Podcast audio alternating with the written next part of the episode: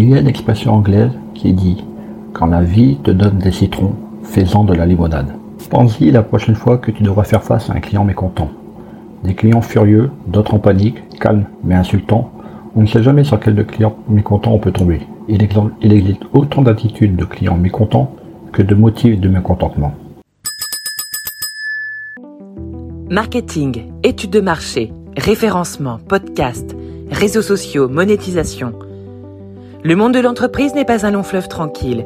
Alors chaque jour, les clés du business vous permettent d'y voir plus clair avec des conseils et des astuces. Une telle situation peut en effrayer plus d'un. Mais doit-on vraiment craindre le client mécontent La clé Se préparer à affronter la situation, peu importe le scénario qui se présente, pour pouvoir la maîtriser au mieux et améliorer la satisfaction du client. Premièrement, oublie l'image de l'entreprise qui satisfait 100% de ses clients. Elle n'existe pas. Il y aura toujours des clients mécontents. Il y en a toujours eu, il y en a toujours, et il y en aura toujours.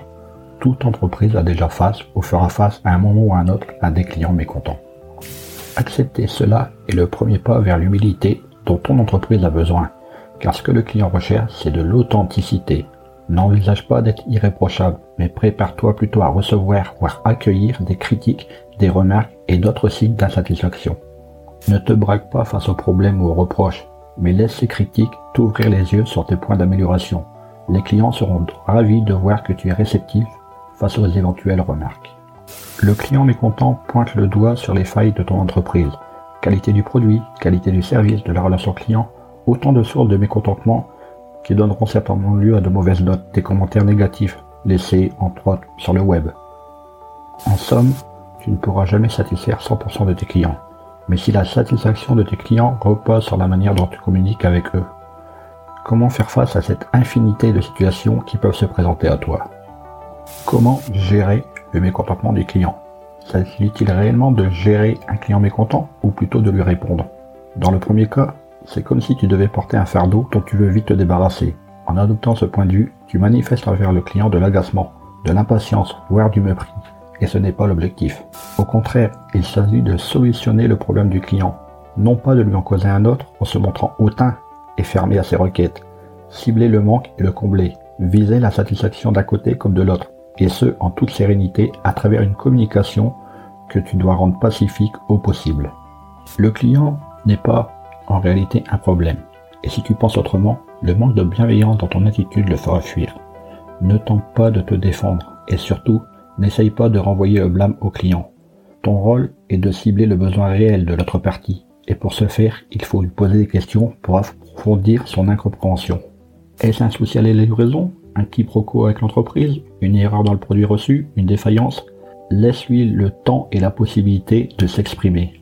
S'il a fait appel à toi, c'est tout d'abord pour être écouté.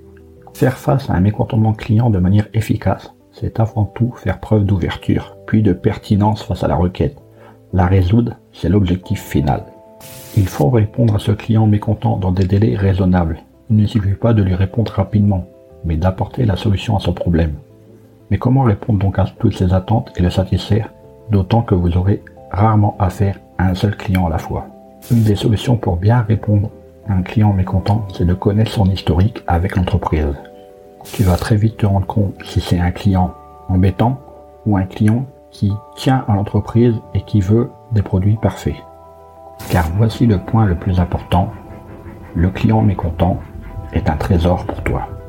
En effet, au lieu de voir le mécontentement client d'une façon négative, il faut le voir d'une façon positive. Les remarques que peut te faire un client sont autant d'arguments pour améliorer ton produit, ton entreprise. Ne sous-estime donc pas les avis, aussi négatifs soient-ils de tes clients. Ils représentent une source de nouvelles idées pour toi et leurs remarques constructives sont à saisir avec reconnaissance.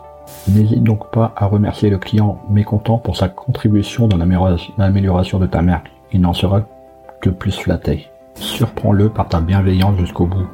Réponds à sa colère et à sa frustration par la douceur et le calme. Pourquoi ne pas opter pour la générosité? Ne sois pas avare en réduction, bon d'achat, privilèges et dédommagement en tout genre vis-à-vis du client mécontent. Celui-ci peut vite se transformer en ambassadeur si son problème a été solutionné de la meilleure des manières et qu'en plus, il ressent ton intérêt et le soin que tu investis pour son confort.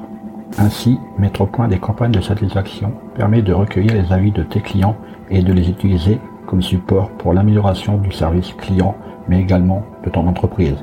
Alors, au boulot Hé, avant de partir, j'ai une petite faveur à te demander. Est-ce que tu pourrais donner une note et laisser un commentaire sur ta plateforme d'écoute préférée? Cela permettrait aux clés du business d'avoir une meilleure visibilité et d'être accessible au plus grand nombre. Je te remercie. Allez, cette fois c'est vraiment fini.